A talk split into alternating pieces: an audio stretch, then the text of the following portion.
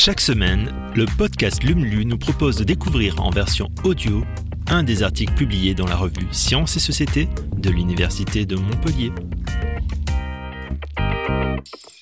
Des forêts françaises à la mangrove, en passant par les forêts boréales ou insulaires, c'est en écartant les feuillages qui abritent animaux, hommes et organismes que l'on accède aux racines d'un monde foisonnant de vie.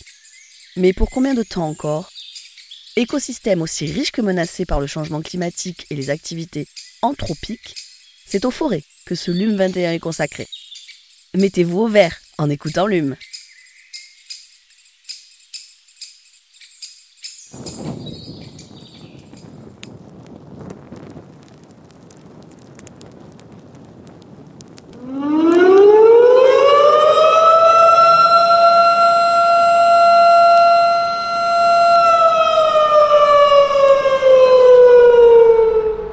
Chaud sur forêt froide. Alors que les grands feux ont ravagé ces dernières années des millions d'hectares de forêts boréales, les scientifiques s'interrogent sur l'évolution de ces écosystèmes sous l'effet du réchauffement climatique, sachant que l'évolution de ce gigantesque puits de carbone naturel aura des répercussions sur le système climatique terrestre.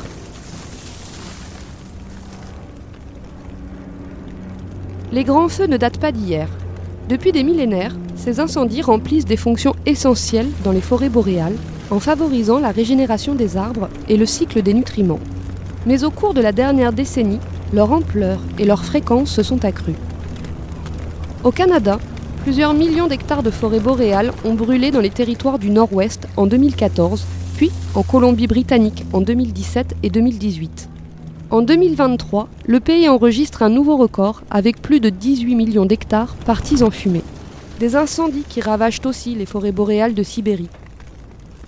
Au cours de l'été 2021, plus de 18 millions d'hectares de taïga ont ainsi brûlé.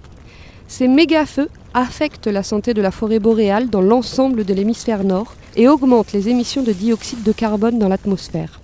Les scientifiques cherchent à anticiper l'évolution de ces écosystèmes boréaux sous l'effet du réchauffement climatique. Les forêts froides représentent un tiers de la forêt mondiale. L'avenir de cet énorme réservoir de carbone, accumulé principalement dans des tourbières plurimillénaires, aura des répercussions sur l'équilibre climatique de la planète. Souligne Adam Ahmed Ali de l'Institut des sciences de l'évolution de Montpellier. Le chercheur en paléoécologie a rejoint le réseau international Forêt Froide, basé à l'Université du Québec en Abitibi-Témiscamingue, dont l'UM est un des instituts de recherche associés. La paléoécologie permet de regarder dans les archives terrestres comment à travers les millénaires, le climat a influencé ces écosystèmes. En regardant dans les sédiments, au fond des grands lacs du Québec boréal, Adam Ahmed Ali et son équipe ont mesuré la quantité de charbon de bois pour chaque période climatique de l'Holocène. Et ces résultats sont contre-intuitifs. On aurait pu s'attendre à trouver des grands feux, surtout pendant l'optimum climatique de l'Holocène, il y a 6000 ans, quand le climat était plus chaud et plus sec qu'aujourd'hui. Or, il se concentre au contraire pendant la période froide et humide de l'Holocène durant le néoglaciaire, c'est-à-dire après 4000 ans avant nos jours.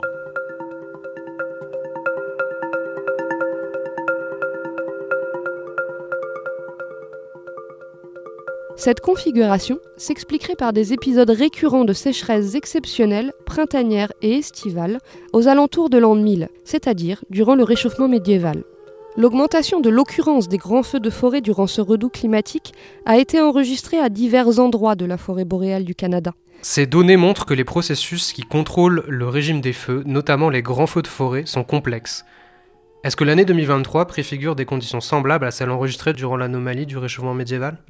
Beaucoup d'incertitudes demeurent avant de confirmer un tel scénario. D'abord parce que la rapidité du réchauffement est inédite. Une augmentation de 3 à 4 degrés en moyenne des températures annuelles, comme le suggèrent certaines prédictions, n'a jamais été enregistrée dans les archives sédimentaires de l'Holocène. Explique Adam Ahmed Ali. Par ailleurs, l'évolution des précipitations est incertaine. Les modèles de climat n'arrivent aujourd'hui pas à prévoir si les régions boréales seront plus ou moins arrosées qu'aujourd'hui. Plus largement, les climatologues ont encore plus de questions que de réponses sur le climat à venir de l'ère anthropocène, comme la fréquence et l'ampleur des événements extrêmes ou l'évolution des courants océaniques, qui sont des régulateurs puissants du climat.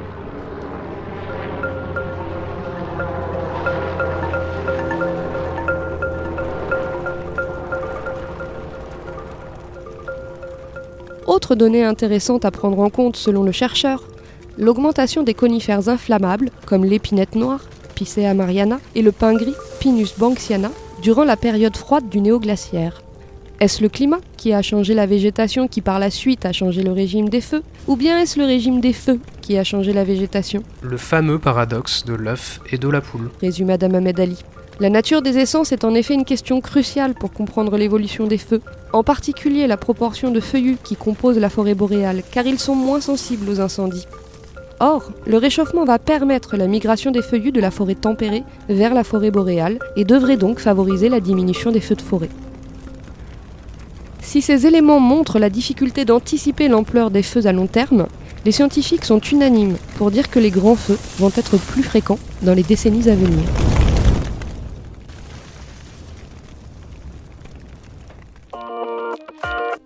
Merci d'avoir écouté ce nouvel épisode de Lumlu.